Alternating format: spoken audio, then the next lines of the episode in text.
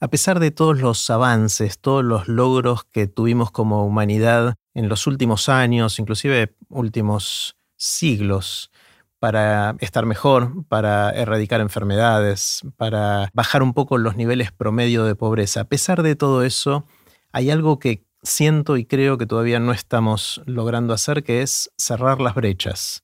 Las brechas entre los que tienen y no tienen, los que pueden y no pueden, entre los países que pueden y no pueden o tienen y no tienen. Y hay gente que está tratando de trabajar en eso y hoy tuve el lujo, el lujazo de conversar con Manu Lozano, que le dedica su vida a este tema con una pasión increíble. Fue una conversación en la que aprendí un montón y me emocioné mucho más. Antes de dejarlos con Manu Lozano, les cuento qué es todo esto.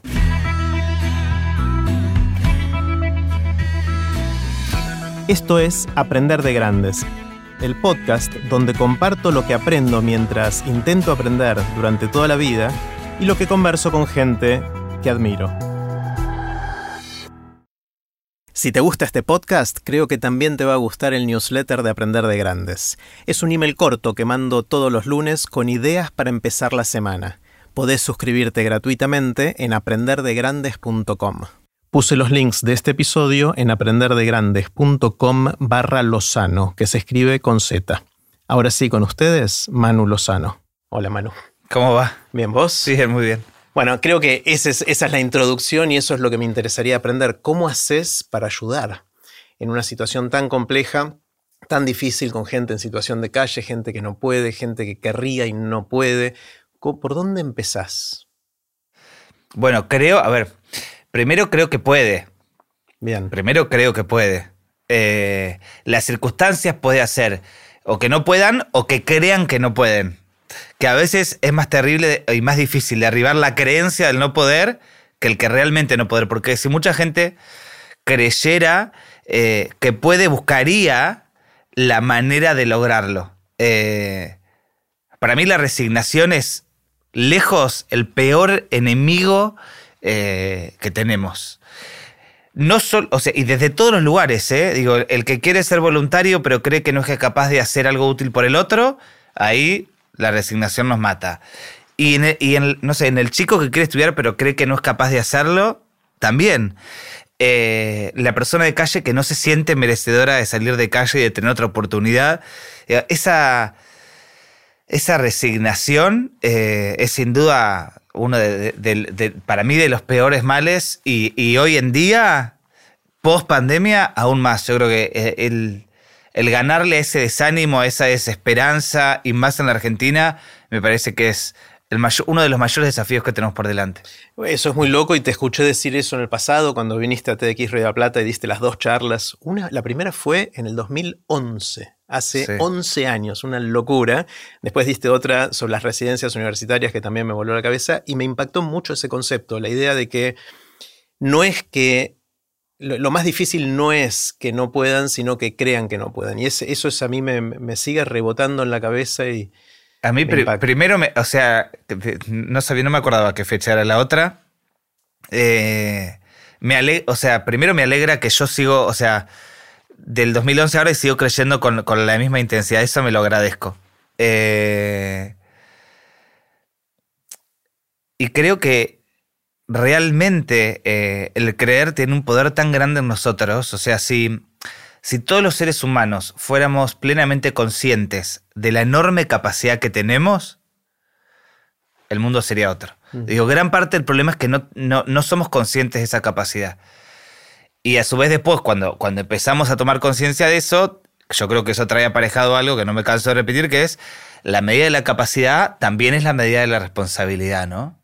La capacidad que tenemos nos llena de responsabilidad y por consecuencia, si todos tenemos la capacidad para mejorar la realidad en la que vivimos, todos también tenemos esa responsabilidad. Eh, ¿Estás hablando de ayudar a otros o de ayudarnos a, cada uno de nosotros, a nosotros mismos, digamos, ¿no? Es que no creo que haya una cosa sin lo otro. Mm. No creo que, Mira, si de algo que, estoy convencido es que el, camino para afuera es un camino para adentro. No, querramos o no, ¿eh? No hay, no, hay vuelta, no, no hay forma. Mm. Por eso también ser voluntario no es sencillo. porque en el contacto con el otro uno se encuentra con su propia historia, con sus propias miserias, con sus propias potencialidades, eh, con las cosas que uno escondió bajo la alfombra, eh, en, el contacto con el otro, en, cualquier espacio. ¿eh?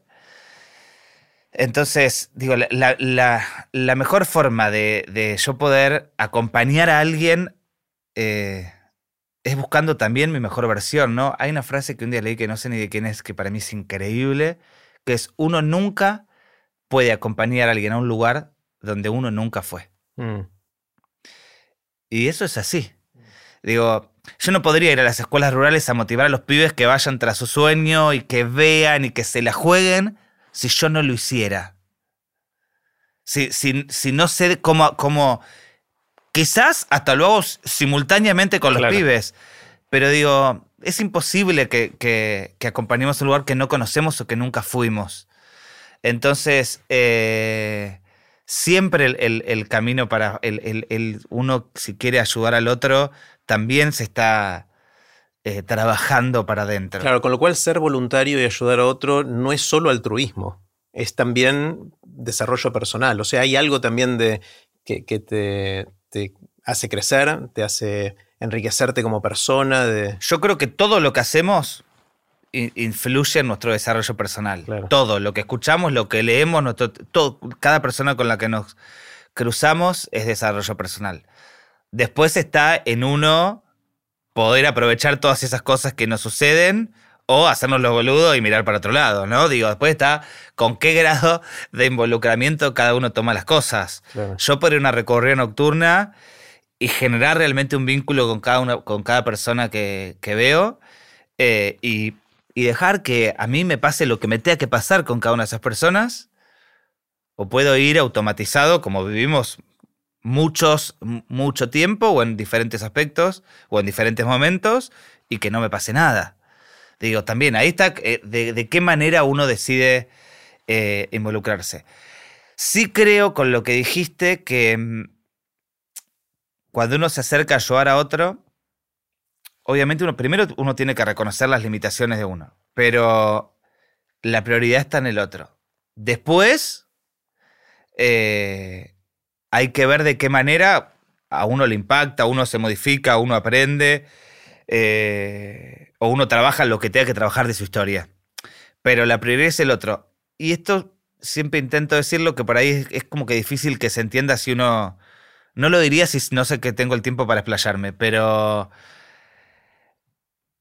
si yo lo hago solo por, por mi superación personal o por sentirme bien, voy a hacer solo lo que me gusta.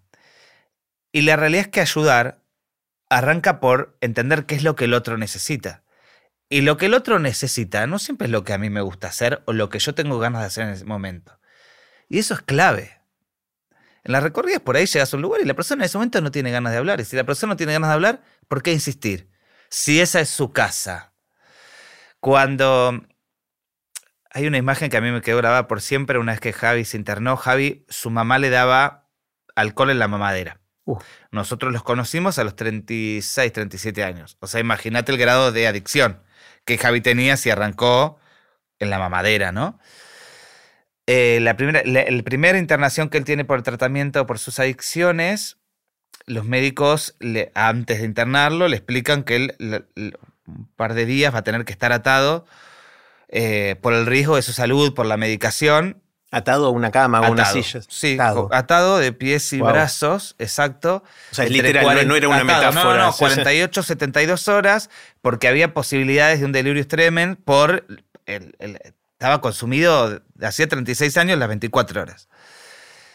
Eh, y la imagen de Claudito y de Diego, que fueron los dos voluntarios que acompañaron a Javi en, esas horas, al lado de la cama del Hospital Fernández, con Javi puteándolos, gritándoles las groserías que se te puede ocurrir, intentando arrancar las sogas, que ya sabíamos que iba a pasar y él lo sabía y aceptó hacerlo. Digo, no era nada agradable, no era algo que a alguien le gustara hacer. Pero era lo que Javi necesitaba en ese momento. Entonces digo, si vamos a ayudar al otro, lo primero es entender qué es lo que el otro necesita y quizás no es lo más agradable. Digo, cuando digo lo fue a bañar a Javi para la internación, Javi hacía más de 10 años que no se bañaba. Nosotros pensábamos que pesaba más de 180 kilos y cuando se empezó a sacar la ropa eran camperas y camperas que estaban todas pegadas una tras otra. O sea, ¿bañarlo a Javi fue agradable? No, claramente que no. Pero era lo que Javi necesitaba. ¿Cómo está ahora? Me, dejaste intrigado. No, Javi falleció. Ah, uh. Oh, te di un final que no. Sí. Javi, mira, intentó. Uy, de acá cada cosa se lleva un montón, pero Javi estuvo muchas veces internado eh, Javi tenía una inteligencia increíble. Cuando estaba internado estaba muy bien. Lograba sostener la internación un par de veces, un par de meses, pero después recaía y volvía a internarse y volvía a recaerse y volvía a internarse y volvía a recaerse. Al haber fallecido a los 41 o 42 años, yo no sé cómo vivió tanto realmente. Mm. No sé cómo vivió tanto. Eh, y en, uno ya su cuerpo no resistió y falleció. No sé tanto de hacer, un poquito antes de que arrancara la pandemia. Eh, pero siempre digo que ni siquiera, por ahí cuando yo digo muere es como el, impacto de... Yo sé que, y sobre todo los voluntarios que lo acompañaron, que no fui yo, yo fui medio testigo ahí cercano, pero sé que Javi falleció sabiendo que cuando él quería tenía alguien a quien llamar él, aunque estuviera destrozado, sabía perfectamente llegar caminando a la puerta de la fundación. Eh, había llegado a abrazarme y a vomitarme entero. Oh. Eh, pero él sabía cómo llegar.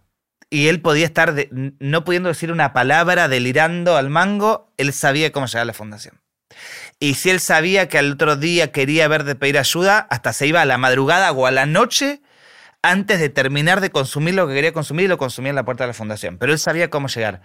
Entonces, aunque haya fallecido, saber que, eh, que tenía quien acudir para mí marca una diferencia. El último regalo que Javi me hizo, llegó a la fundación con un borratinta. Y me dijo, te lo quiero regalar para que borres todas las cagadas que yo me mando. No me lo olvides más. Y hace poco, eh, en la casa de Diego, que es uno de los voluntarios que más lo acompañó, de chusma que soy, de curioso, agarra un libro que tenía Diego en la mesa de luz, en la mesa ratona del living, perdón. Eh, Diego tiene tres hijos y era como un libro de fotos familiares. Y me lo pongo de chusma, lo conozco mucho, es amigo a revolver. Y en la última hoja encuentro una foto de los tres hijos de Diego con Javier, y la mujer y él y siempre me queda la, la, la, espina cuando desde que vi ese libro, cómo me hubiese gustado que Javi viera esa foto. Porque Javi, que su gran dolor en la vida fue la soledad, su gran dolor en la vida fue la soledad, ¿qué sentiría si supiera que alguien lo quiere tanto, tanto, tanto como para incluirlo en, su álbum de vida familiar, ¿no? Cuando lo vi me, partió y al día te lo, te lo cuento y se me pone la piel de gallina porque sé que Javi estaría hiper feliz de estar en un álbum familiar porque a él lo mató su soledad. Qué locura. Eh, bueno, empezaste a hablar de salir a la calle y hablar con la gente que está en situación de calle y tratar de ayudarlos de distintas maneras. Sé que eso es uno de los grandes focos, uno de los focos iniciales de, la fundación y de todo lo que hacen. Sé que hay otros más también, pero contame un poquito más de cómo funciona. Siguen haciéndolo, ¿no? Siguen yendo a todo eso, es un foco importante. ¿Cómo funciona? Pues me cuesta. Primero, lo que siento que me pasa a mí y me, no me quiero por lo que voy a decir ahora, pero me pasa a mí es que están invisibilizados. O sea, paso por el lado y no los veo, solo me recuerdo que están si me piden algo eh, y me, da, me daba culpa, ahora ni siquiera los veo, que me da más culpa todavía, ¿no? Eh, ¿cómo, es eso de acercarse a la gente en situación de calle? ¿Cómo, ¿Cómo es esa relación? ¿Cómo funciona todo esto? No es nada diferente a cualquier vínculo entre una persona y otra persona. Eh, salimos todas las noches, en diferentes barrios con los voluntarios que se van sumando y vamos a charlar. Tenemos como excusa la sopa que llevamos y a partir de ahí entendemos que el proceso es del otro. Entonces acompañamos las puertas que el otro va abriendo. Digo, por ahí pasa mucho tiempo que la persona no nos cuenta nada y hay gente que por ahí el primer día nos cuenta un montón de cosas y en base a eso es entender de qué manera nosotros podemos ayudar. En algunos puede ser incluirse laboralmente, en otros a que hagan un tratamiento por adicciones, eh, en otros, no sé, una revinculación familiar, en otros a que empiecen ellos a sentirse merecedores de, de otra oportunidad. Yo si no me siento merecedor de otra oportunidad no la voy a ir a buscar nunca. Y mm, si hay algo que tienen en común todas las personas de calle, todas, el resto generalizar es difícil. En esto sé que no me equivoco, es la historia de dolor. Digo, ¿por qué la persona llega a la calle? Porque detrás hay una historia de dolor desgarradora. Y cuando digo desgarradora son... No vi ninguna película de ciencia ficción que viera las cosas que yo vi en calle. Nunca. Siempre la realidad superó la ficción. En calle. Siempre. Entonces, y yo repito la historia de dolor porque muchas veces la gente que cree llegan a la calle porque se quedaron sin vivienda, porque se quedaron sin trabajo. No. Eso es complementario. La persona llega a la calle porque hay una historia de dolor desgarradora. Desgarradora. Y lo que hay que hacer es sanar esa historia de dolor. Si a la persona que está en calle nosotros le conseguimos mañana una casa o un trabajo sin que pueda sanar toda esa historia, muy probablemente siga viviendo en la calle. Porque dicen, bueno, llegan a la calle por la adicción. Sí, me parece un, una cosa medio superflua decir eso. Llegan a la calle porque tienen una historia de dolor desgarradora que la tapan con la adicción y por eso llegan a la calle. Pero la causa, la causa es el dolor, no es la adicción. Entonces, el dolor se sana hablándolo, contándolo, compartiéndolo. Por eso es tan clave el rol del voluntario. Y son dolores de vínculos, de peleas, de traiciones. Mucho abuso sexual. Muchísimo, muchísimo, muchísimo, muchísimo, muchísimo. Una parte muy importante de quienes duermen en calle, ya sean hombres o mujeres, han sido víctimas de abuso. Gran parte de algún familiar cercano o de alguien que era del de las personas que, si no es de un familiar, de alguien que tendría que haber estado al cuidado de o que tenía una responsabilidad de cuidado con... Del círculo de confianza. Del círculo de confianza, exactamente, generalmente en, la infancia o en la adolescencia. Eh, uy, podría decirte tantas cosas, chicos que han sido vendidos para prostitución, eh, abusados por su papá o por su mamá, eh, bueno, molidos a palos, abandonados cuando uno empieza a entender la historia de cada uno, termina de entender por qué están donde están. O sea, por qué llegaron hasta ahí. De hecho, a mí muchos me generan una admiración tan profunda porque yo ah, yo no, estaría vivo. O sea, no hubiese soportado ni el 10% de lo que soportaron.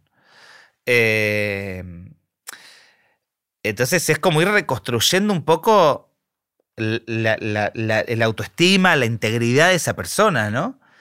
Eh, de, poder ir viendo, bueno, a ver cómo nos ponemos de pie a poco, cómo, cómo, cómo se empieza a pensar, cuando uno empieza a proyectar para adelante, eh, la proyección para adelante empieza a removerlo de atrás. Indefectiblemente, de hecho, cuando nosotros arrancamos a las primeras personas que intentábamos ayudar a, salir o arrancaban a laburar, empezaban, me quiero suicidar, me quiero suicidar. Y nosotros decíamos, ¿qué carajo les pasa? Digo, cuando estaban en calle no nos planteaban esto. Y ahora que están durmiendo en una pensión, que duermen bajo un techo, que están empezando a ganar unos mangos, se quieren suicidar. Era como en nuestra cabeza limitada. Decíamos. Están peor. Al revés, claro. ¿Por qué? Claro, y hasta que empezamos a entender eso, claro, empieza a removerse toda la historia. La calle es un estado de supervivencia absoluta. En la calle, yo sé que dentro de tres o cuatro horas voy a tener que ir al baño, o que dentro de seis horas voy a tener hambre, o tengo que pensar dónde bañarme. Esa es la mayor proyección que yo hago viviendo en calle. Entonces, cuando empiezo a proyectar más, se empieza a mover todo. Y cuando se empieza a mover todo, empiezan a aflorar cosas eh, que están buenísimas para poder ir sanándolas y que salgan adelante, pero que son extremadamente difíciles de, volver a repetir, de revivir, de contar. Entonces es el voluntario está ahí y está y está y lleva mucho tiempo. No es fácil que no es fácil ser voluntario en las recorridas trabajamos desde el vínculo. Cuando yo genero un vínculo con quien sea, eh, me torno también vulnerable. La otra persona confía y se torna vulnerable y yo también, entonces es difícil. Y, es difícil entender los tiempos del otro y acompañar en los tiempos del otro. Con lo cual los voluntarios tratan de ir siempre a ayudar a la misma gente para establecer ese vínculo. Cada voluntario, exacto, cada voluntario se compromete con una zona específica entonces, eh, las personas que ve son las mismas, generalmente. Hay algunos, durante estos últimos 10 años cambió mucho. Por ejemplo, de hecho, en pandemia hubo una gran movilización de la gente de calle que fueron. Por ejemplo, había mucha gente en microcentro, eso fue cambiando, porque microcentro hoy no tiene la misma dinámica que tenía antes, entonces mucha gente se cambió a otros barrios. Eso para nosotros es complejo porque el seguimiento de la historia es más difícil, pero siempre intentamos que el voluntario vea a las mismas personas para poder generar ese vínculo de confianza y afectos que es tan importante para que ellos confíen en nosotros, nos cuenten más cosas o nos permitan acompañarlos en, en el paso que ellos decidan dar, ¿no? Típicamente cada voluntario, ¿cuánta gente sigue más o menos? Y en cada zona es variable también, pero puede haber entre 15 y 25 personas más o menos. Wow. Es como un psicólogo con sus pacientes, más o menos, ¿no? Que tiene esa cantidad de gente o no, o no se parece en nada a eso. Eh, bueno, no son profesionales, hay, hay, voluntarios de todas las edades, de todas las profesiones o sin profesiones. Eh, no hay un abordaje profesional. Eh, hay un abordaje más desde, desde un vínculo afectivo y desde qué lugar. Por eso nunca en las, o sea, en las recorridas siempre se sale con, con otra persona. Eh, por no van solos los voluntarios. nunca se va solo. Ah, mira. Y, y siempre elaboramos mucho el equipo, porque por ahí vos podés ver algo en la otra persona que yo no veo. O por ahí vos con Juan generaste un vínculo que yo no generé. Y con otro quizás es al revés. Y con otro, exacto.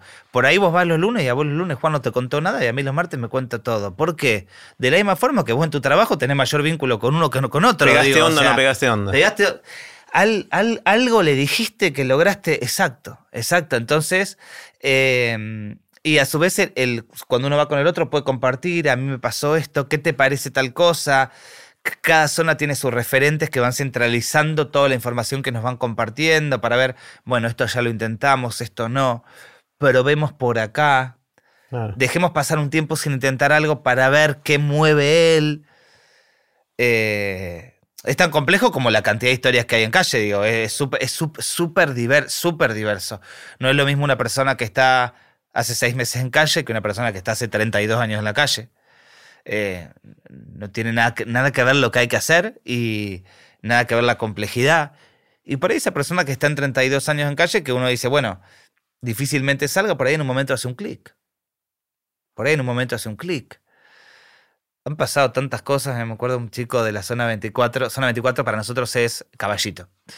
Eh, y que la referente de esa zona decía, no sé, nos habla, no lo entiendo. Y pero siento que vivía envuelto en Nilos, una situación muy, muy terrible, muy terrible, muy terrible, hasta que investigando y esto y aquello, después de mucho tiempo descubrimos que las palabras que decían eran mapuche. Ah. Y cuando José empezó con eso, yo decía, mm, José, ¿estás en lo cierto? Y terminó siendo cierto. ¿Y consiguieron algún voluntario ah. que hablara mapuche o algo? ¿Cómo, cómo se comunicaron? José empezó a averiguar y empezó así. o sea, nos han pasado tantas cosas locas tantas cosas locas. Eh, y es con el conocernos. Claro. Y eso lleva tiempo. De eso. Claro. Eh, y por eso, en, en, los días que corren, en un país o en un mundo tan resultadista como en el que vivimos, es tan difícil este proyecto, porque no hay nada inmediato. En nuestro proyecto es nada inmediato. Así como nadie llega a la calle de un día para el otro, nadie sale de la calle un día para el otro. Entonces, el voluntario que llega diciendo voy a ayudar a la gente de la calle y a ver a quién consigo laburo y a quién, a los tres días se fue. O aprendió, o entendió que, ah, pará, no, no es tan así. si, si, intento acelerar el proceso del otro, voy al fracaso seguro. O me voy a la cabeza contra la pared. Hay que ir viendo qué pasitos va dando el otro y el otro va dando los pasitos en el tiempo que puede. Mm. Y, funciona, ya van más de 10 años de esto, o sea, ayudan a que la gente, iba a decir salga de la situación de calle, pero no es eso, es recobren la autoestima, puedan vivir su vida. Yo creo que durante estos 10 años se ha acompañado tanto a la gente, tanto.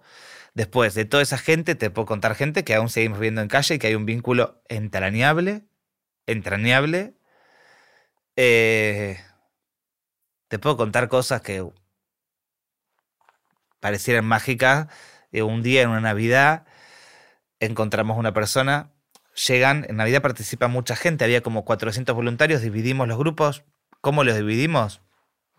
al azar. Y en microcentro llegan a una persona que en ese momento, por la soledad que le implicaba, por lo que culturalmente es la Navidad, independientemente de que creas o no, pero todo el mundo piensa con quién juntarse, en ese momento se estaba cortando las venas. No. El único médico, que yo no lo sabía cuando di los grupos, que había como voluntario ese día estaba en ese grupo. Y llegó ahí en el momento justo, justo. Yo no creo en la Navidad, pero si eso no es un milagro de Navidad, llamémosle como cada uno le quiera llamar. Eh, hay gente que ha salido, hay gente que ha salido y hoy es voluntaria. Eh, hay gente que, está en proceso de, hay gente que ha salido y que ha recaído y que ha vuelto a salir, y gente que sale y recae y sale y recae y lo sigue intentando. Eh, pero sí de, de, muchísimo acompañamiento, de muchísimo acompañamiento, inclusive de cosas que nos enteramos mucho tiempo después. Que, o sea, que en el momento por ahí dejó, dejó de ver, dejamos de ver a la persona, no aparece y nos llama dos años después. Me dijeron algo que me hizo dar cuenta que yo tenía que ir a revincularme con mi papá y que a partir de eso... Encontró un camino, sí. Eh, hay muchas cosas que nos trascienden y que después nos enteramos, o que muchas que no nos enteramos. Claro.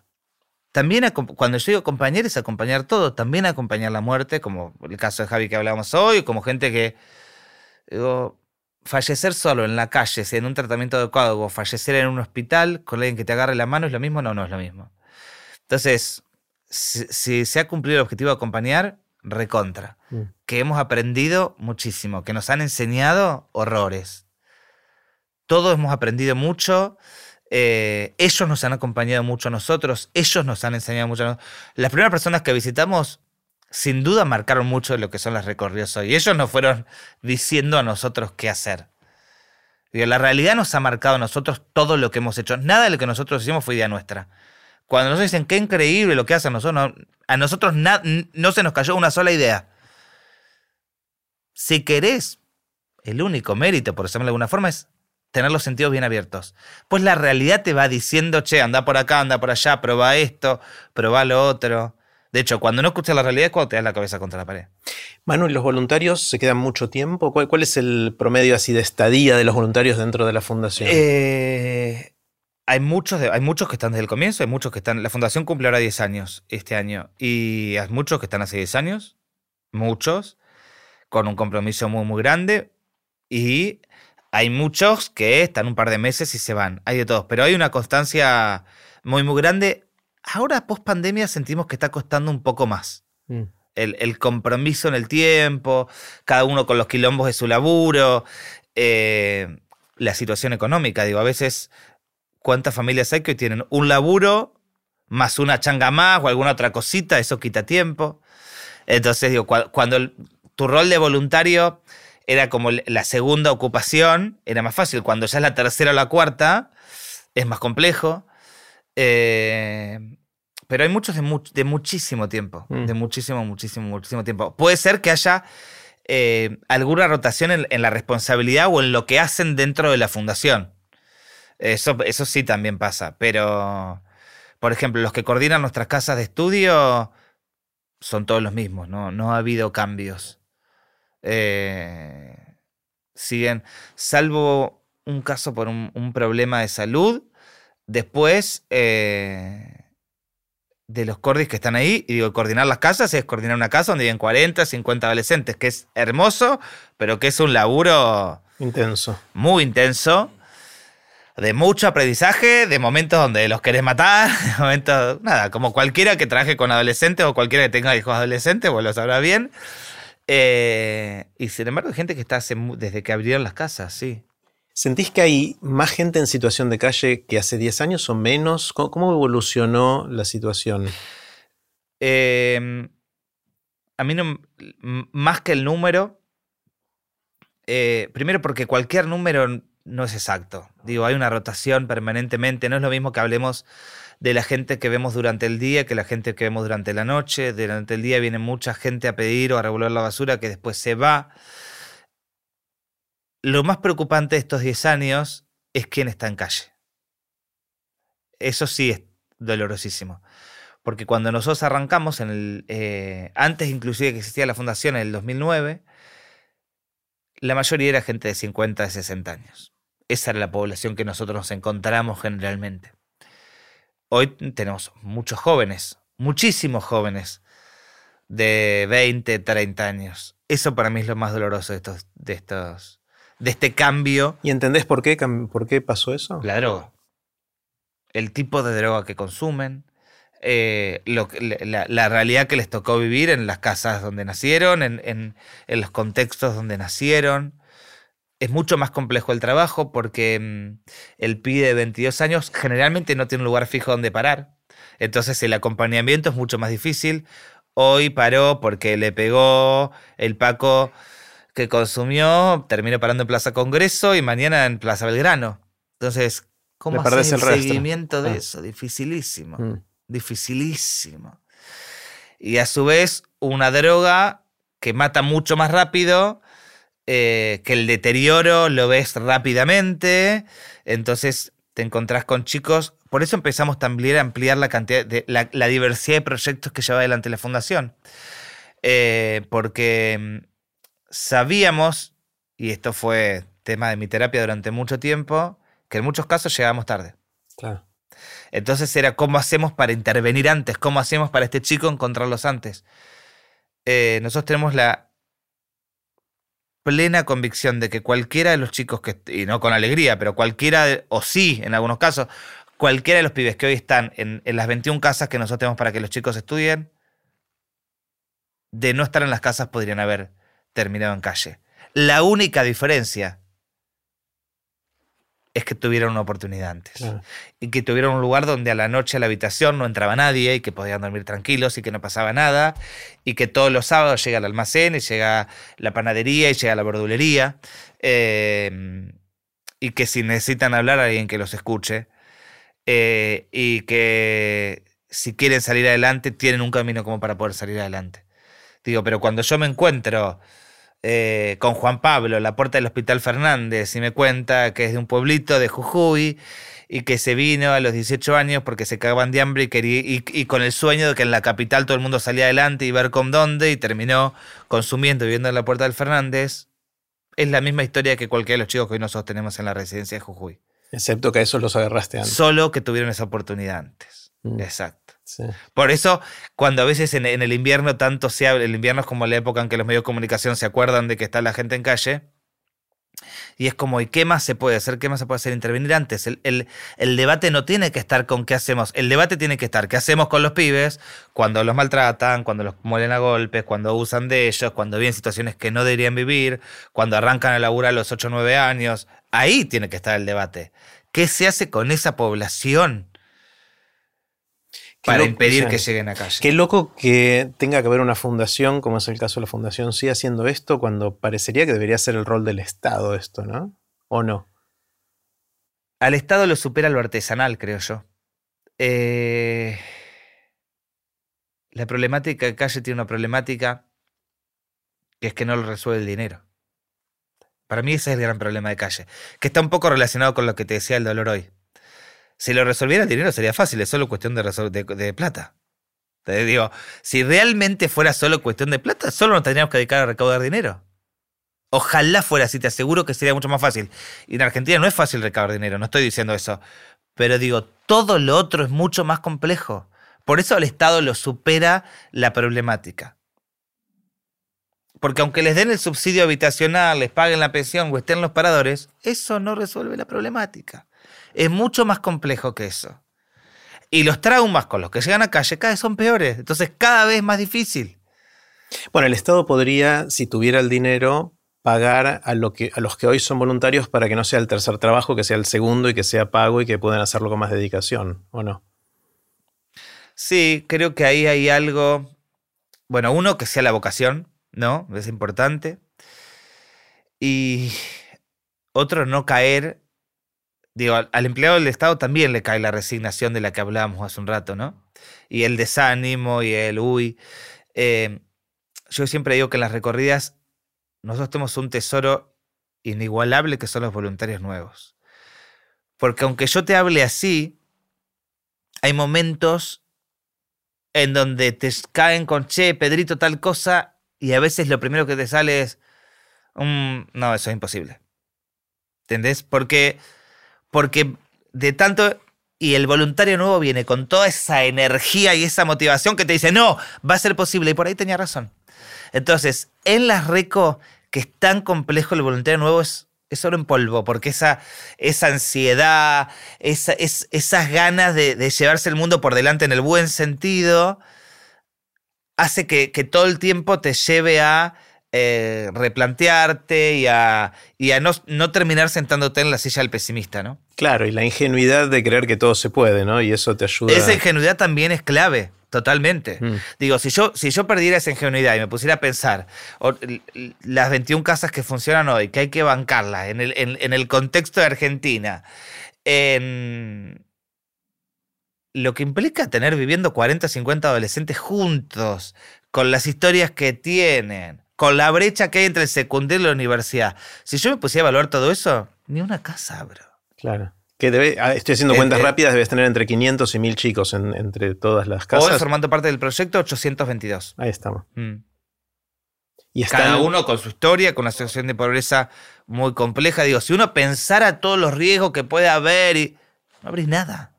No haces nada. Entonces digo, hay una cosa en la ingenuidad que es importante, recontra. A ver, una ingenuidad de no, no, no es que hacemos locuras, sí, locuras hacemos, pero digo, también con mucha responsabilidad, ¿no? Nosotros sabemos que cada vez que abre una casa, la casa esa no va a cerrar nunca más y que hay un compromiso nuestro. Nos aburrimos a ver chicos a su casa, queda la carrera por la mitad. No, para nada, desde luego. Eh, pero, pero sí una cosa de, de esta fuerte convicción con lo que arrancamos de esto se puede hacer.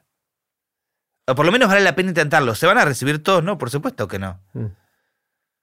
De todos los chicos de, la, clase más alta del país que se nota en la facultad, no todos terminan tampoco. Entonces, ¿cómo vamos a pensar que un chico que viene de un rancho de barrio que no tiene ni luz en la casa, todos se van a recibir? No, pero algunos sí, sí, totalmente. Y no solo recibir es lo que se busca ahí, también es que encaucen su vida de otra manera y que recobren la autoestima, todas esas cosas que decías antes, ¿no? Todos los pibes que pasaron por la casa, eh, yo te aseguro que con alguna herramienta salieron. Mm.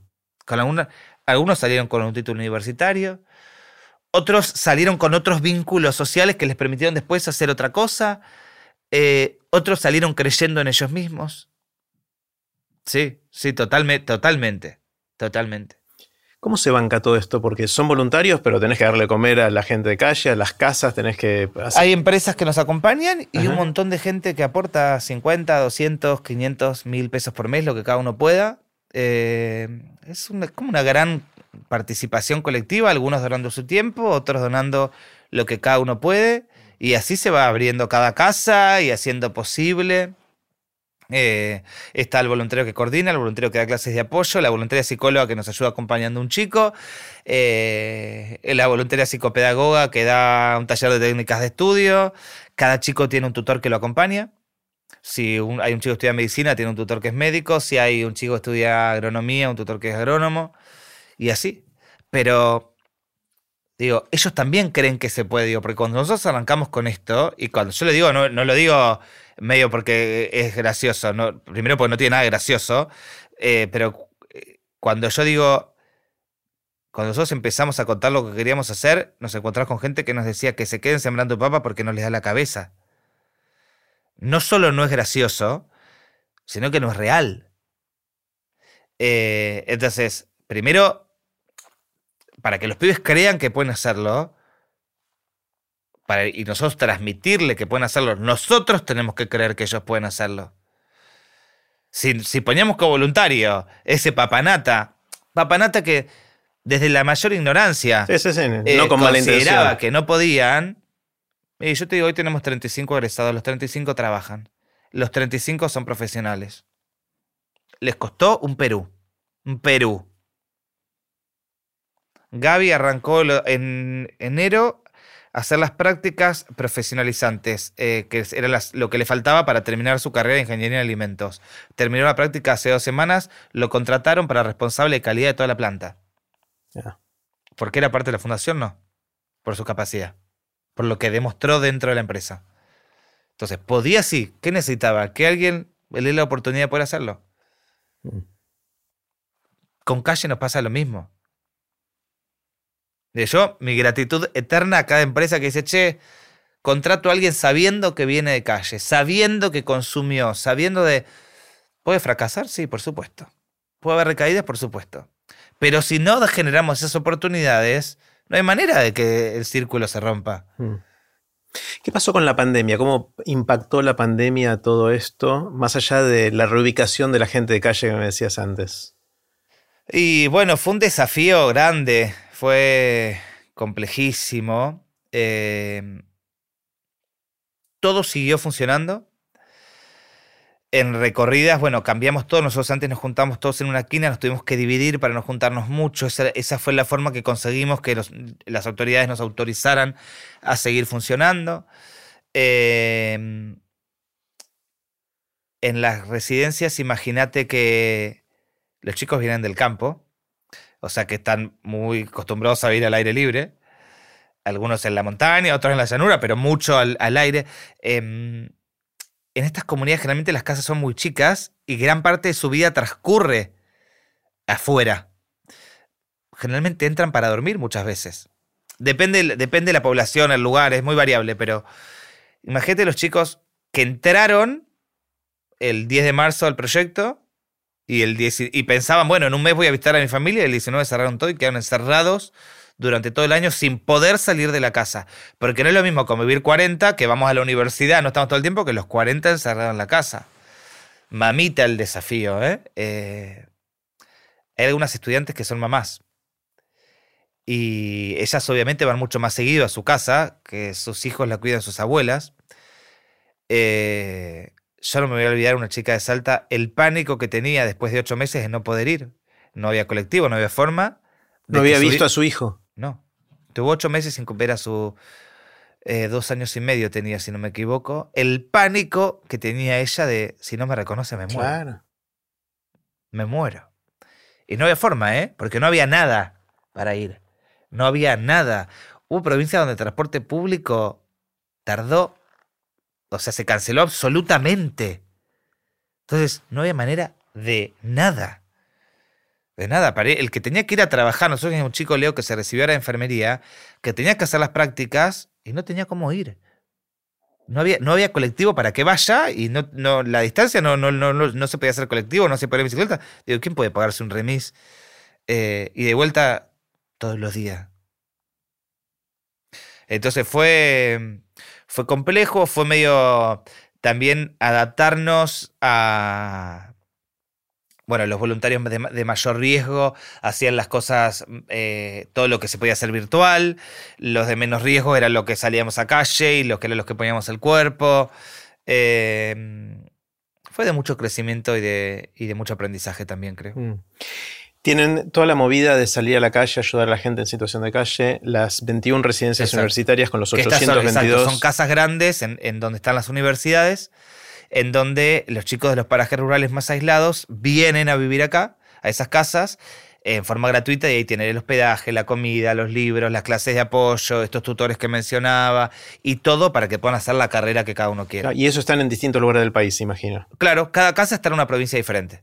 Sí. O sea, casi ya está, tenés el cartón completo con todas las provincias. Ah. Sí, eh, todavía faltan unas provincias porque, por ejemplo, en Santa Fe tenemos en Santa Fe Capital, en Rosario y en Casilda. Claro y en Córdoba hay dos, pero después sí, hay en gran Te faltan cinco o seis provincias más o menos. sí, sí. Eh, qué bueno, qué bueno. Sí, la idea es llegar a todo el país, ojalá eh, lo podamos lograr. Hay, hay mucho intercambio inclusive de los chicos como la idea es también que ellos puedan descubrir su vocación y que elijan libremente lo que quieran estudiar, hay mucho intercambio provincial. Porque por ahí si hay alguien que estudia medicina y no está en su provincia, va otra. O por ejemplo, la que abrimos este año en Casilda, que en Casilda está la Facultad de Veterinaria. Eh, los 18 chicos que viven, que tienen capacidad de la casa, eh, son de diferentes provincias. Hay chicos de Jujuy, chicos de Corrientes, de Misiones, diferentes lugares, están ahí porque ahí está la carrera. Ah, ¿Y las familias eh, apoyan estas movidas? ¿Cómo, qué rol juega la familia de estos chicos? Y hay de todo. Em, en principio creo que son, en, su mayoría son familias que, que han impulsado a los chicos. Que no es menor. Que no es menor. Por ahí hay papás que no han terminado la primaria. Pero, pero ya que los motiven a hacerlo, eh, o por lo menos que aunque por ahí no tomen dimensión de lo que implica, ¿no? Eh, el otro día hablaba con un- uno de los chicos que está en Casilda, va, con la mamá de uno de los chicos que está en Casilda, que vive eh, en Puesto Grande, que es un paraje que viven tres personas. En, eh, o sea, él vivían cuatro, ahora viven tres porque se vino Casilda. En casi al, Jujuy al límite con Bolivia, ¿no? Y cuando fuimos a la casa a contarle al chico, la mamá decía, bueno, tenemos unos amigos cerca igualmente, así que no me preocupa que esté tan lejos. Porque cualquier cosa que él necesite hay unos amigos cerca. Ah, sí, ¿dónde viven los amigos? En Mendoza. O sea, de Mendoza a Casilda hay... No Mil mentir, kilómetros. pero por lo menos mil kilómetros. Eh, o sea, que no es cerca. Pero pa- para donde viven ellos, eso era cerca. Entonces, Muchas veces los papás no terminan de tomar dimensión de lo que implica el comienzo. De hecho, yo creo que hay muchos papás que, que entendieron lo- el desafío que estaba asumiendo el pibe el día que vino cuando rendía el último examen. Y ahí dijo, wow. Yo me acuerdo el, día que se recibió Néstor de agronomía, que después sus papás no estaban cuando él rindió el último examen. eh, y cuando, que fue el primer chico que entró a nuestras casas. Cuando termina, yo le digo, Néstor, no, no, no podemos no ir hasta tu casa a, que vos, más allá de que lo puedes llamar por teléfono, porque hoy por suerte hay conectividad, no puedes no vivir esto con tus viejos. Me encanta vivirlo a mí, pero digo, acá esto... Y cuando llegó Néstor a, a- a su paraje, que yo además yo lo jodía, vamos a hacer una fiesta en el pueblo. Y yo decía, bueno, vamos a hacerla en la plaza principal, no hay plaza. Bueno, en la calle principal, no hay calle. Eh, su papá dijo algo que después de que lo abrazó y todo fue para mí uno de los momentos más fuertes que he vivido, más lindos. Dijo eh, que un chico que nació acá sea ingeniero es revolucionario. Escucharlo, no decirlo yo, escucharlo a su papá, decirlo en ese contexto, en ese momento, con su, con su hijo acabando de terminar su materia, me lo- te lo podría describir con lujo, detalle, todo. Hasta que tenía todo, todo, todo, todo. De hecho, hoy digo, ¿cómo no filmé eso? Y en el momento no me ni, ni agarré, ni se me ocurrió. Eh, pero fue fuertísimo. Pero creo que ahí el papá fue como, upa, tengo un hijo ingeniero. Eh, y así, ingeniero o la profesión que sea, pero eh, algunos implica también perder mano de obra, ¿no? Algunos implica perder una fuente de ingreso. Para los pibes también es manejar la culpa, venirse a una casa donde está la comida cubierta y su familia queda en un lugar que es terrible. Porque uno que piensa, eh, ¿qué es lo mejor que puede hacer ese chico? Lo que está haciendo. Porque lo que está haciendo es la mejor forma de ayudar a su familia, sí, claro. Pero nosotros lo podemos decir con la panza llena y teniendo la capacidad de proyectar de acá cinco años o seis años cuando el pibe se reciba. En el momento del pibe le resulta muy difícil pensar de a, de a cinco o seis años en adelante, porque la situación de su familia es hoy, acá, ahora. Entonces es muy jodido para los pibes eso, ¿eh? Muy jodido. Hay un montón de cosas que se juegan, que yo te las digo ahora porque las experimentamos cuando no entendíamos qué pasaba. Eh, no es que todo esto nos lo planteamos antes de arrancar. Nosotros cuando arrancamos dijimos, bueno, si la dificultad es la economía y la distancia, que sea gratis y que sea cerca de la facultad. Inocente nosotros que pensamos eso, ojalá fuera solo eso. Lo emocional, la, la brecha abismal que hay entre el secundario y la universidad, que cada vez es más grande, que cada vez más grande, salen chicos eh, que no saben la tabla del 2 y tienen un título universitario. Eso pasa en la Argentina, no saben la literal no saben la tabla del 2. ¿Universidad o secundario? Secundario, Eh, título secundario. perdón, salen del secundario Sí. para entrar a la universidad con un título oficial, avalado. Que no saben matemática básica o Que no no, saben, o sea, no entienden un texto cuando lo leen. Exacto. Eh, salió una estadística hace 10 días atrás y que son, es loco porque sale ahora, porque se termina el análisis, pero son datos del 2019, que solo el 16% de los chicos que arrancan la escuela en Argentina la terminan en tiempo y forma y con los conocimientos correspondientes. El 16% es nada. Terrible. Escuela este- secundaria esto. De toda la escuela, de la Ah, de primaria y la to- secundaria. primaria y secundaria. Eh, el 16% termina el secundario.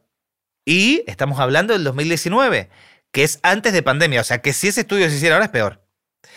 Y eh, 16% en Argentina. Chaco, Formosa y Santiago, el 5%. Misiones, el 6%. Eh, si, si uno to- toma real conciencia de eso, y bueno, podríamos dormir, creo yo. Mm. De verdad, o sea, el 5 es nada. Nada. Entonces, si, si cuando yo digo que para mí los pibes que están en la casa son héroes, independientemente que se reciban o no, digo, ya son parte de los que lograron terminar o recibirse. Ya eso los transforma, realmente nos tenemos que parar y aplaudirlos. Eh, y después están haciendo una carrera, están intentando hacerlo. Los pibes, cuando arrancan, ya a los pocos meses, se dan cuenta inmediatamente que arrancaron estando mil escalones más abajo. Ellos mismos dicen, apa, claro, ahora entiendo, no estaba tan bueno cuando teníamos 14 horas libres por semana en la escuela. No era, en el momento, claro, no era divertido, no íbamos a jugar al fútbol. Pero ahora yo pago las consecuencias de esas 14.000 horas libres que tuvimos. ¿Y tienen la motivación para ponerse al día y para achicar esa brecha que sienten con los otros o no? El que tiene la motivación es el que logra hacerlo. Claro. Porque para vos poder dar ese salto, ir salteando en, en- durante el primer tiempo, los primeros años en la facultad, todo lo que no, o sea, tenías que ir aprendiendo mucho más rápido y muchas otras cosas más que cualquier otro chico. O sea, entran con muchísima desventaja. Mm. Eh, y yo muchas veces esto no lo decía públicamente. ¿Por qué? Porque hoy con internet cualquiera de los chicos que están en la casa puede escuchar esto que yo estoy diciendo ahora.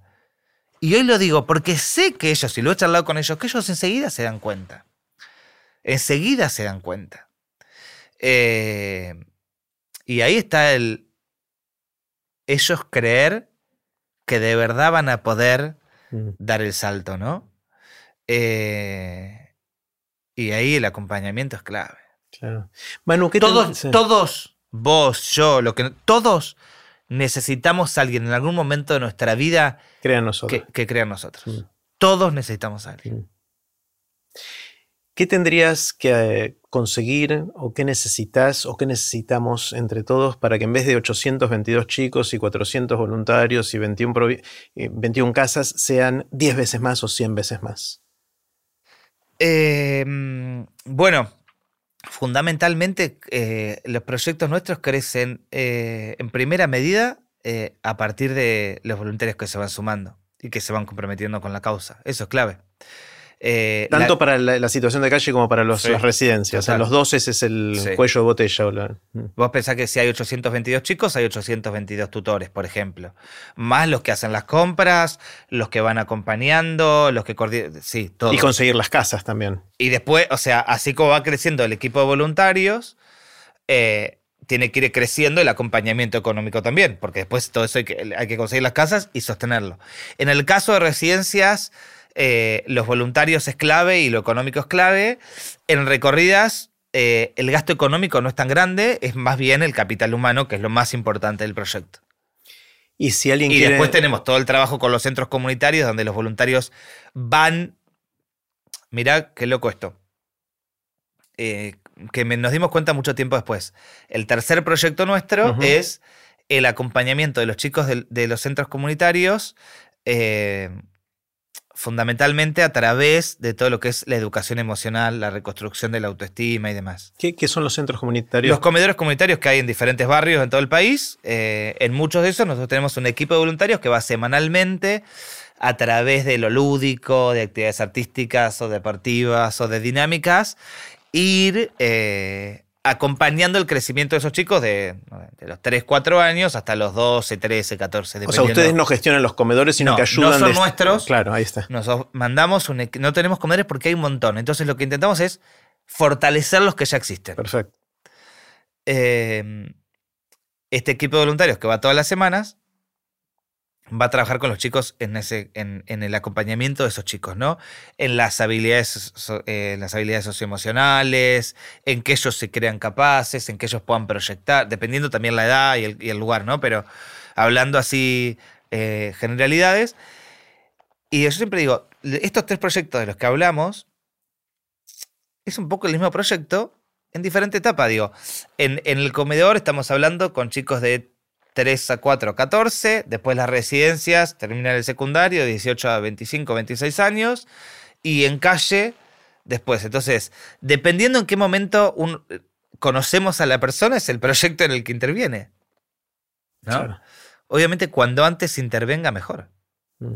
Si el chico en, su infancia eh, logra realmente sentirse capaz, eh, tener una autoestima y una personalidad informada que le permita primero sobrevivir al contexto en el que va a tener la merca o el paco al alcance de su mano, me animo a decirte, las 24 horas del día, eh, a que después se sienta capaz de animarse a, de proyectar a, de desafiar a su entorno, de decir, che, ¿saben que sí? Yo voy a poder. Eh, le sería después todo mucho, mucho más sencillo, muchísimo más sencillo. ¿Qué hago si quiero ser voluntario? ¿Cómo me transformo en voluntario? Primero dar el primer paso. Siempre digo es lo más difícil. Primero dar el primer paso y después sortear la tolerancia a la frustración, que es algo que creo que hoy se está perdiendo bastante. Nos frustramos bastante fácil, ¿no? Como estamos acostumbrados a la inmediatez y que todo lo conseguimos rápidamente y que todo tú, tú, tú. Digo, entender de, bueno, hay que intentar otra forma, hay que ver de otra manera, hay que ver eh, hay que ver las expectativas, hay que... Mira, yo siempre cuento, cuando nosotros abrimos la primera casa, el primer año, en el 2013, fue la inundación de La Plata. Y yo todo el primer año no pude viajar a la primera casa de Santiago del Estero, viajé recién en, creo que octubre, porque estábamos con todo el quilombo del reequipamiento de las familias afectadas con la inundación de La Plata. Pero le iba preguntando al equipo allá, vienen bárbaro, increíble, espectacular, qué bárbaro. Y cuando yo viajo en octubre me pongo a hacer una entrevista individual con cada uno de los chicos, empiezo a ver desaprobado, desaprobado, desaprobado. Entonces le digo al, equipo de allá, le digo, chicos, pero ustedes me mintieron. ¿No? Me dijeron que iban bárbaro. Sí. Me dice, y de seis materias aprobó dos. Y me dice, Manuel, eso es bárbaro. ¿Qué esperaba? ¿Que aprobara todas las materias como vos? Digo, ese es un problema tuyo y de tus expectativas. Para donde arrancaron los pibes, que los pibes hoy tengan tres finales adentro en el primer año, es un exitazo. Es un logro impresionante para los pibes. El resto es un problema de tus expectativas y fíjate vos qué haces con tu frustración. Y yo me dije, ¿qué? Pues dije, sí, tienes razón. Tienes razón. Mm. Si, si, si yo esperaba que los pibes fueran al ritmo en el que yo había hecho mi carrera, que no pase hambre, eh, que no pase frío, un problema mío. Mm. Pura y exclusivamente mío. Entonces, eh, animarse a dar el primer paso y después no frustrarse en la primera y empezar viendo por dónde. Eh, en el caso de la fundación, www.fundacionsi.org.ar, hay mil formas de colaborar, mil formas de ser voluntarios. Tenemos desde el que maneja las redes sociales, el que acompaña a los chicos en las residencias, el que va a los comedores, los que preparan los envíos de alimentos para, para cada una de estas casas. Es súper variado.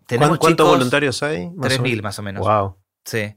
Eh, 3.000, cuando digo 3.000 me refiero a voluntarios eh, con un compromiso constante, ¿no? Con, como con, con una responsabilidad fija. Eh, después... Eh, Entran y salen. Exacto. Mm. Eh, pero ojalá seamos cada vez más. Yo creo fervientemente en el voluntariado. Creo fervientemente en el voluntariado. Eh, a mí me emociona que, sea, que toda la fundación seamos voluntarios. Me encanta. Mm. A mí me, encanta escucharte y es increíble la cantidad de historias. Yo te dije que hablaba mucho. No, sí, sí, me encanta y me encanta. Eh, y las veces que te preguntaba por estadísticas me tiraste algunas, pero siempre volvías a las historias, porque es ahí donde está lo importante, ¿no? Es que creo que ahí es cuando uno toma dimensión de todo. Mira, cada seis meses el INDEX saca el índice de pobreza. Hmm. Y ahí todos los medios vuelven a hablar de pobreza, pero no deja más de ser de un número abstracto. Cuando uno entiende que detrás de ese número, el 40, el, el, porcentaje que sea, está Juan, está Pedro, está María, está Sandra, y ahí uno empieza a humanizar eso, ¿no? Y yo creo que hay algo clave que nunca nos podemos olvidar de ese factor humano. Em, hace dos años atrás, después de mucho trabajo, estábamos internando a una persona en un hospital psiquiátrico que estaba durmiendo hace muchos años en Plaza Congreso. No sabes lo que fue el laburo de los voluntarios para hacerlo. No te puedo explicar lo que fue el laburo. logramos que fuera, que confiara, iba sí o sí, iba con una voluntaria específica. Y llegamos a un lugar en un momento donde no se habían dado cuenta, no había lugar, se el de turno mañana que había reservado la cama se había olvidado de pasarla a la noche, el de la noche no nos creía, el del voluntario de la mañana estaba durmiendo. Y yo decía, es solo una cuestión de que la persona que nos estaba atendiendo en ese momento, que me volví llorando a mi casa y que la persona volvió a la plaza, cuando estaba todo organizado para volver a internar, para poder internarla, si la persona que nos atendió en ese momento hubiese entendido que no era un legajo quien estábamos llevando a internar ni una historia clínica y era un ser humano, te juro que esa persona estaba internada. Así, como yo le pido a la persona que nos atendió en ese momento en ese hospital que no se olvide que la persona que va a internar era una persona, tampoco me olvido que la persona que nos atendió en ese momento era una persona y que no sé qué le estaba pasando también en ese momento. No digo, es de, es de ambos lados todo el tiempo, por supuesto. Eh, pero si uno entiende que cada uno de nosotros puede hacer la diferencia desde el lugar que cada uno ocupa eh, y que hasta en, el lugar que quizás no, pero de donde yo ocupo, de donde... Hace poco estaba en Rosario en un supermercado y antes que yo, estamos con los chicos de la residencia de Rosario y antes que yo eh, había una, una señora muy grande que quería pagar con débito, no entendía cómo era. La señora le pedía el DNI, ella le sacaba otra tarjeta que no sé de qué era. Y la, la cajera la trató mal. La señora se terminó yendo y yo le, le dije a la, a, la, cajera, le digo, a mí me gustó mucho la situación. Y le digo, ¿te, te, te diste cuenta que la trataste muy mal? No, bueno, ¿qué querés? Ah?". Le digo, no te estoy jugando, solo te digo, para la próxima, le digo, la señora no veía bien, no entendía lo que vos le estabas diciendo. Eh, le digo, no es que ni, te quiso afanar plata, ni te estaba pagando mal, ni te. Digo, se confundía el DNI con otra tarjeta que no sé si era de la obra social, no llegaba a leerlo, te pedía que vos veas el número. Súper enojada. No me enrosqué en su enojo, le dejé pasar, me cobró, todo, bla, bla. Cuando me estoy yendo, me dice, che, para sabes que tenés razón, te agradezco que me lo hayas dicho. Uno viene a estar 12 horas acá sentada. Y digo, sí, sí, yo no sé tampoco qué le pasaba a esa persona, ¿no? Del otro, del otro no entendemos absolutamente, o sea, por más de lo que querramos saber, del otro no sabemos absolutamente nada. Mira, hay una historia, vuelvo a las historias, que yo la cuento muchas veces porque para mí es espectacular. Había un chico de calle, Gaby, que vive en Uruguay, que siempre nos sorprendía porque siempre estaba impecable. Diez veces mejor vestido que todos nosotros, muy inteligente, no consumía, nunca entendíamos por qué estaba en calle. Porque cuando uno ve uno todo destrozado, es más fácil entender por qué. Pero cuando uno ve todo impecable, era raro. Cuatro veces le conseguimos trabajo. Vino la entrevista de trabajo, cuatro veces le conseguimos trabajo, duró una semana, diez días. Vino una vez más y le dijimos, che, Gaby, no, porque la verdad que las ofertas de trabajo no son un montón, te la damos, durás 10 días y eh, esa, esta oferta laboral que estamos dando a vos se la estamos quitando a otro que también tiene ganas y que no tuvo otra oportunidad todavía. Por favor, por favor, la última se los pido, por favor, les juro que esta vez les juro. Bueno, y entró a trabajar al restaurante de una amiga. Re bien empezó a funcionar, ¿no? Me llamaba esta amiga, me decía, re bien, qué bárbaro, viene a tiempo, labura re bien, re laburador, impecable, de confianza. Y él también, no, re contento, bla, bla, bla, Mariela, es divina, charlamos un montón, bla, bla. Pasan tres, cuatro meses, un día me llama, viernes, once y media de la noche, Mariela, re enojada. Se fue del trabajo a esta hora, el restaurante lleno, lo quiero matar, lo quiero matar, ni siquiera se despidió, agarró su mochila y se fue.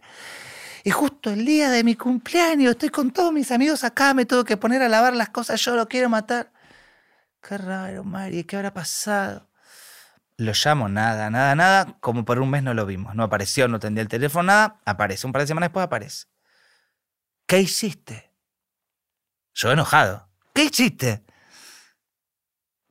¿Con qué? ¿Qué hizo ella? Gaby, ¿dejaste el laburo? O sea. Sí. Pregúntale a ella qué hizo. Mariela ese día cumpleaños. Él estaba en la cocina trabajando.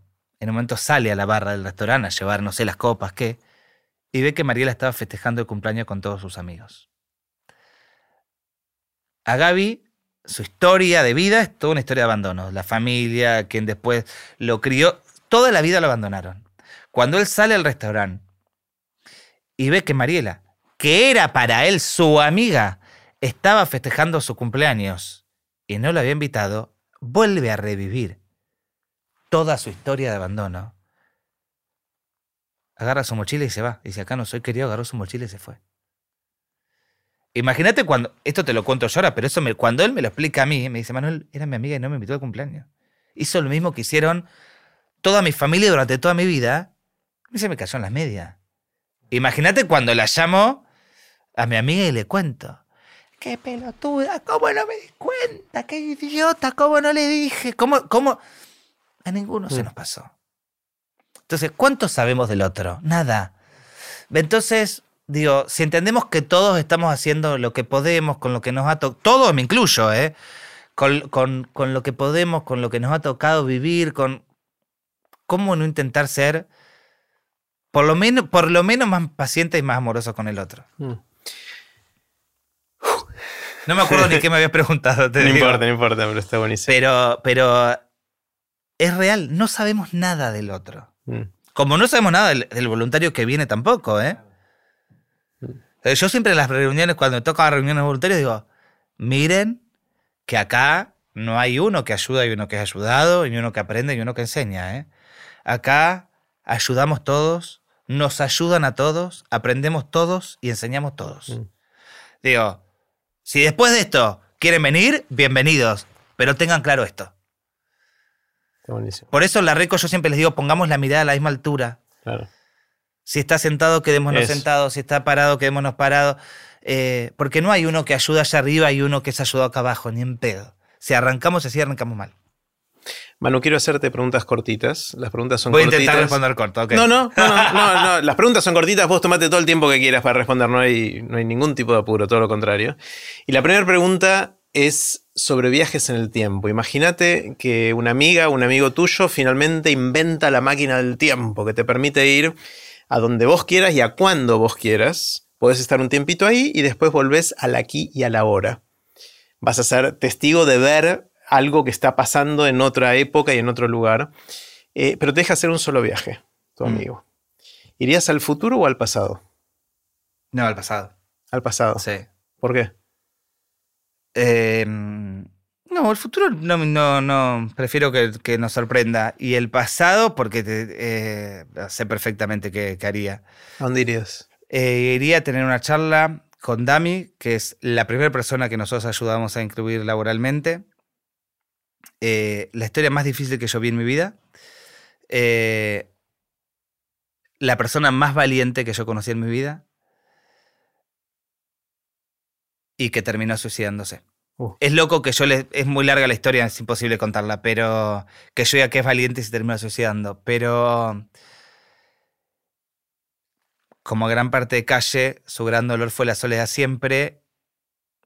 Y el velorio estuvo tan colmado de gente tan colmado de gente que siempre me quedó que me hubiese encantado que él pudiera ver eso, porque él que siempre se sentía no querido y solo y abandonado y siempre me quedó que cómo me hubiese gustado que veas la, o sea, que hubiese podido sentir eh, todo lo que, lo que la gente te quería y lo que habías marcado en cada uno de nosotros. Es como la foto de Javi en el álbum familiar.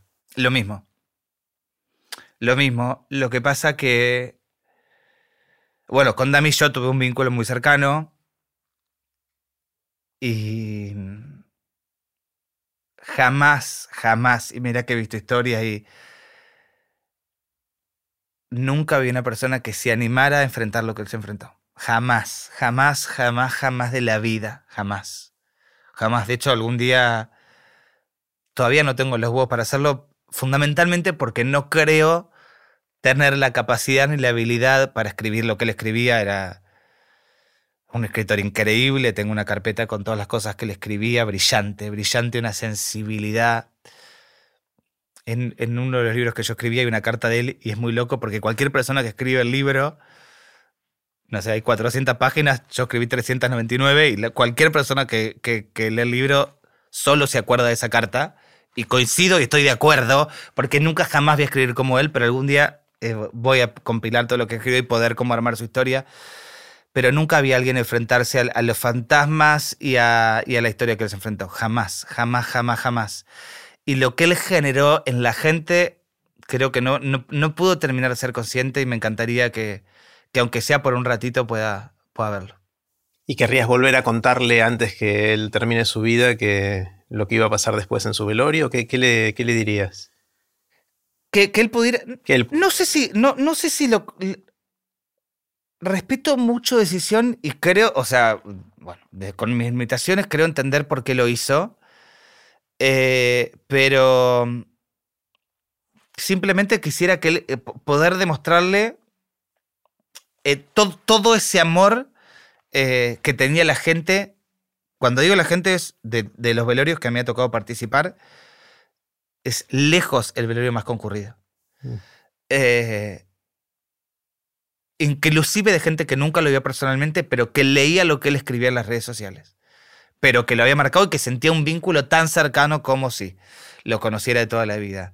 Entonces, no sé si para que él repensara la decisión, que ni siquiera sé si fue una decisión, pero para que él sintiera todo ese amor que la gente le tenía y que él fuera consciente de eso. Con eso me alcanza, por eso sin duda viajaría ese momento.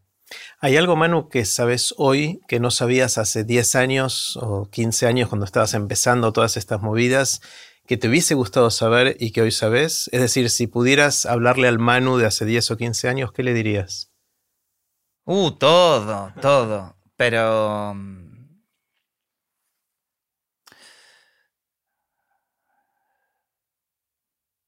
mm, qué difícil esa pregunta. Eh, va, qué difícil para responder corta. Pensaría en mil cosas, pero. Primero, o sea, sí que le diría que, muy relacionado con todo lo que estoy diciendo, este, que también siempre para uno, que confíe más en él. Mm. Lo mismo que le decís a toda la gente con la que hablas. Sí, eh, total, sí, sí, por eso digo. No te la creías mucho al principio, o no confiabas mucho. No, no, total, no. Eh, por eso digo que todos nos, nos transformamos. Em, y después que... Em,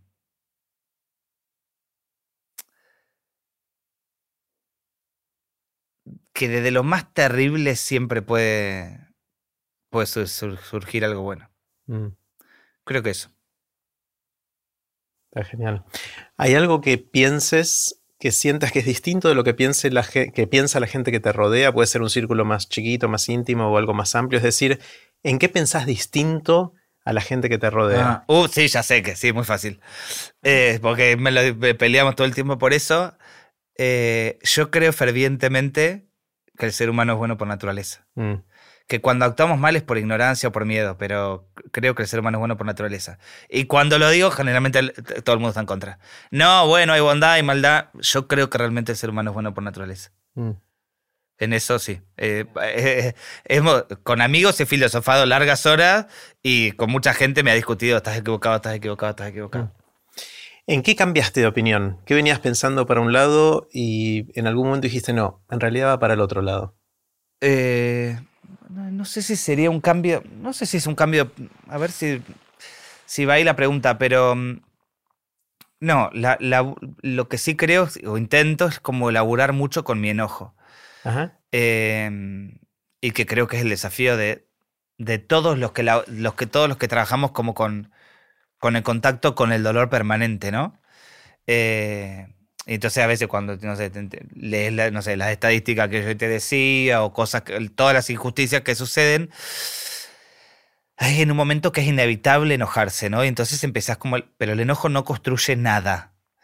Entonces ahí es como que eh, por momentos logro detectar que, che, en esto estoy enojado y empiezo a laburar conmigo para, para destrabar ese enojo y que ese enojo se transforme en energía productiva y no en una energía que putea y no genera nada, ¿no? Que creo que es una de las grandes cuestiones de nuestra, de, nuestra querida Argentina. Estamos muy enojados y yo me he propuesto en el último tiempo, no siempre lo cumplo, pero es como un, compromiso que tengo conmigo, que es que todo lo que salga de mi boca sea algo que construye. Mm. Eh, Y el enojo no construye. aún pudiendo estar equivocado, eh, digo, no digo, pero por lo menos con la intención de que construya. Después puede no construir nada y puedo estar pifiándole feo. Pero. mm, Pero siempre eso, sí. Mira, el otro día me tocó ir muy loco. Fui a, felicitar a, a la Reci de Catamarca, una chica que se recibió.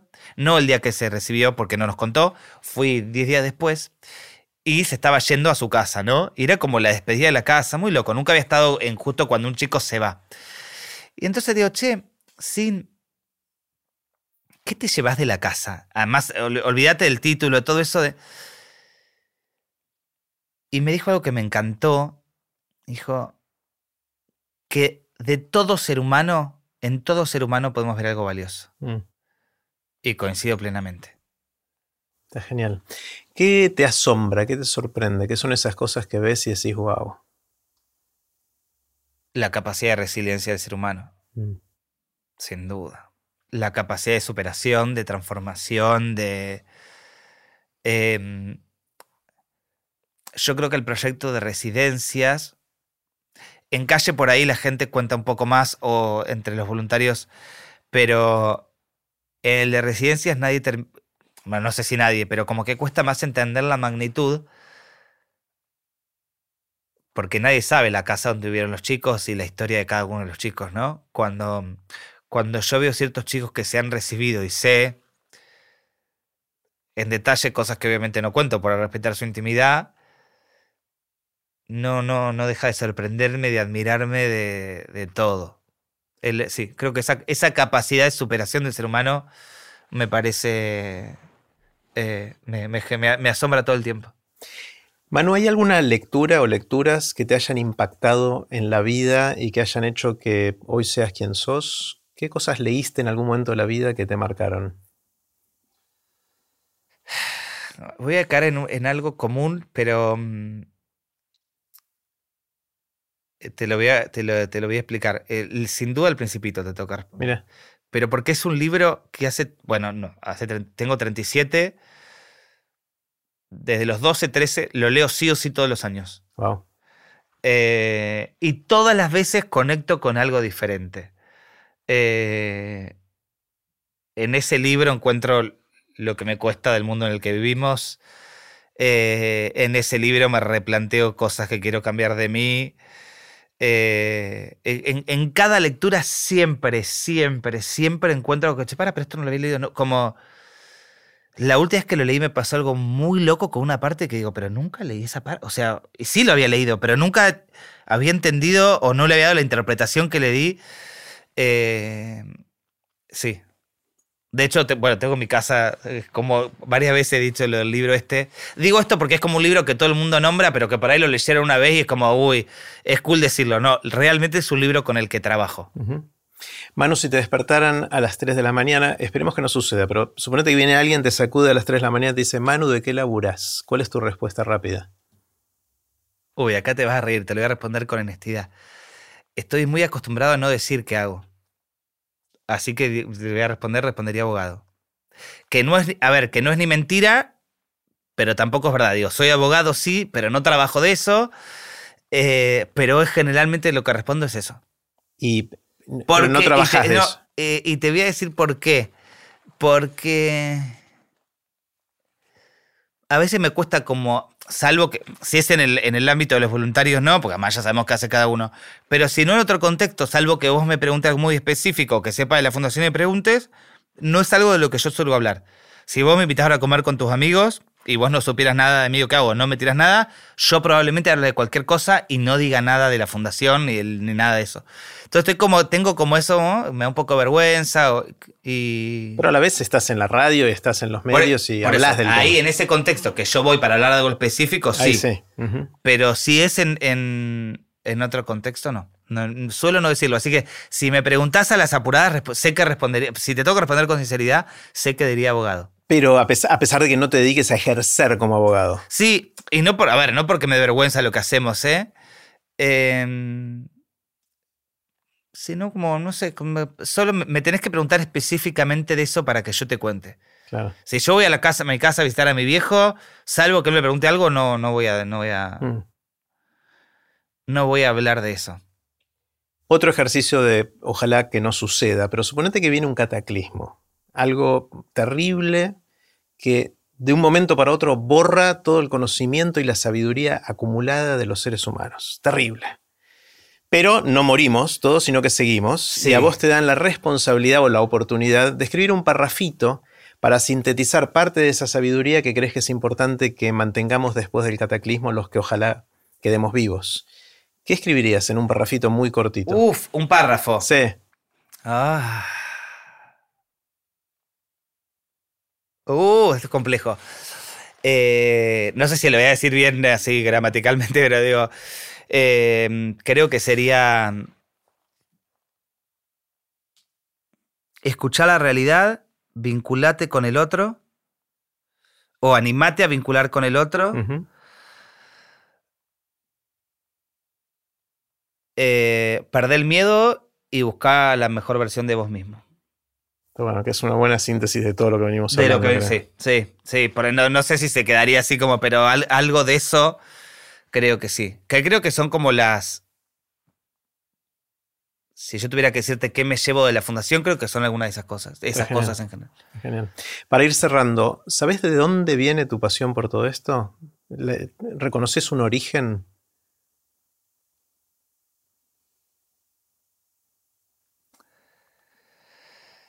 Eh, mirá, te podría decir varias respuestas y, todas serían verdad o no, no lo sé. O sea, sí. eh, hace mucho tiempo, mi abuela murió estaba por cumplir 99 años. Eh, fue una persona muy importante en mi vida, me decía algo muy increíble, que me decía todos los días, me lo decía ya, inclusive cuando tenía 98, todos los días aprendo algo nuevo. Siempre me decía eso. Eh, y a veces cuando hablaba me decía, no, porque hoy aprendí tal cosa y realmente aprendí algo nuevo. Era espectacular, una cabeza increíble. Y antes de fallecer me mostró un cuaderno que ella tenía, que lo tengo, es lo único que tengo guardado de ella, que está- ya está hecho mierda, escrito con pluma, que ella en 1930 y pico, no sé qué, muy jovencita, hacía, eh, ellos le llamaban bailes orquesta, para recaudar fondos para las escuelas rurales. Eso te podría decir una respuesta. Pero también, si te tengo que ser como completamente honesto, y esto no es algo que yo pensara, creo que fue más de charlas con mi vieja, eh, creo que también de... Nada, de mi propia historia, de lo que he vivido, de... De lo que disfruté, de lo que padecí, de lo que sufrí de chico. Creo que eso también tiene que ver... eh, no, no, por, no por vivir una situación de pobreza, eh, pero sí de. mm, O de no sentirme capaz, o de no, no sentirme parte. Eh, sufrí bastante bullying de chico. eh, ¿En el colegio? ¿Dónde? sí, en el colegio. ¿Por, por qué? Sí, si, le si estuviera mi mamá sentada acá, esto lo sé porque lo escribió para el libro. Y cuando yo leí, le digo, mamá, no, no, no, no puedo publicar esto porque no coincido. Y me dijo, vos me pediste que escriba, bancate lo que yo opino. Eh, me dijo, si lo vas a cambiar, no lo publiques. Si, o sea, si lo incluís, tiene que ser esto porque esto es lo que yo pienso. Eh, ella, ella menciona algo así como, bueno, es largo, pero que yo logro entender el, el- el dolor o la soledad del otro por el dolor o la soledad que yo sufrí. Digamos, y creo que puede haber algo, o sea, eso es su visión, después de leerlo y charlar bastante, creo que, creo que puede haber algo de eso. ¿Y vos lo sufriste por el bullying que te hacían? Sí, en, ge- en general, sí, siempre me, siempre me costó. Fui un pibe muy raro, chico, muy raro. Bueno, no, ahora tampoco soy muy normalito que digamos, pero. eh, nunca tuve amigos de mi edad. Eh, ¿Eran más grandes o más chicos? mucho más grande. Pero cuando digo mucho más grande, yo tenía 4 o 5 años y tenía quienes para mí en ese momento eran eh, mis dos amigas, tenían 40 y pico, 50 años. Ah, yo pensé que ibas a decir ocho. No, y yo amaba ir a la casa de ellas. Y me pasaba algo que hoy registro, que en ese momento no. A veces, la Tota y Zulma eran. Zulma me llevaba. Claro, yo creo que se pensaría que yo me aburría cuando iba a su casa. Entonces, ella me llevaba a casas de amigas de ella o de familiares de ella que había chicos de mi edad. Y yo odiaba eso. Sufría eso, no me divertía, me angustiaba, no me gustaba, no podía. Eh, no, no me pregunto, no sé por qué, pero a mí me gusta, o sea, yo estaba con gente grande. Eh, sí, 5, 6, 7, 8 años y yo me juntaba con gente muy, muy grande, no era dos o tres años más grandes que yo. Y siempre sentí eh, como una sensibilidad muy grande eh, que hacía que, me resultara como difícil la realidad que uno vivía, el, mundo en el que vive, el día de hoy me resulta eh, difícil el mundo en el que vivimos. Por eso a mí me alegró tanto cuando, cuando empecé a ser voluntario y empecé a decir, a ah, pará, no era un bicho raro. A muchos nos cuesta este mundo, muchos tenemos una sensibilidad muy a flor de piel. Va, no, para en realidad creo que todos la tenemos, algunos nos animamos a conectar con esa sensibilidad. Pero por eso a mí me, me emocionó tanto cuando empecé a decir, ah, pará, pero somos un montón. Somos un montón lo que nos pasa esto, lo que nos duele esto, lo que nos parece injusto esto, los que... Eh, a mí me, me, alivió, me alegró y me alivió saber eso. Encontraste tu grupo de amigos de alguna manera. Oh, son mis amigos, sin duda. Mi, vieja me crió, y esto se lo voy a agradecer toda la vida, em, entendiendo la humanidad como la familia. Eh, por eso nada de lo que hacemos me parece ni extraordinario ni espectacular. Me parece que es lo que hay que hacer. Eh, mi vieja nos crió así, o sea, la humanidad entera es nuestra familia, entonces es lo que tenemos que hacer por, por, un hermano. Digo, el que está en la calle, digo, el vínculo sanguíneo está por Dios. Es otra cosa, pero digo, si entendemos que, todos eh, formamos parte de la misma familia, eh, desde ahí todo humano me es cercano. Y, y nada de lo que les pueda suceder me resulta extraño o ajeno. ¿No? No sé si me fui de tema, pero algo de eso. No, está clarísimo y quiero que lo dejemos ahí, porque me encanta este cierre, así que gracias, Manu. Eh, espectacular. un, placer. Y así terminó la conversación que tuvimos con Manu Lozano. Puse los links de este episodio en aprenderdegrandes.com barra Lozano, que se escribe con Z. Espero que hayan aprendido tanto como yo.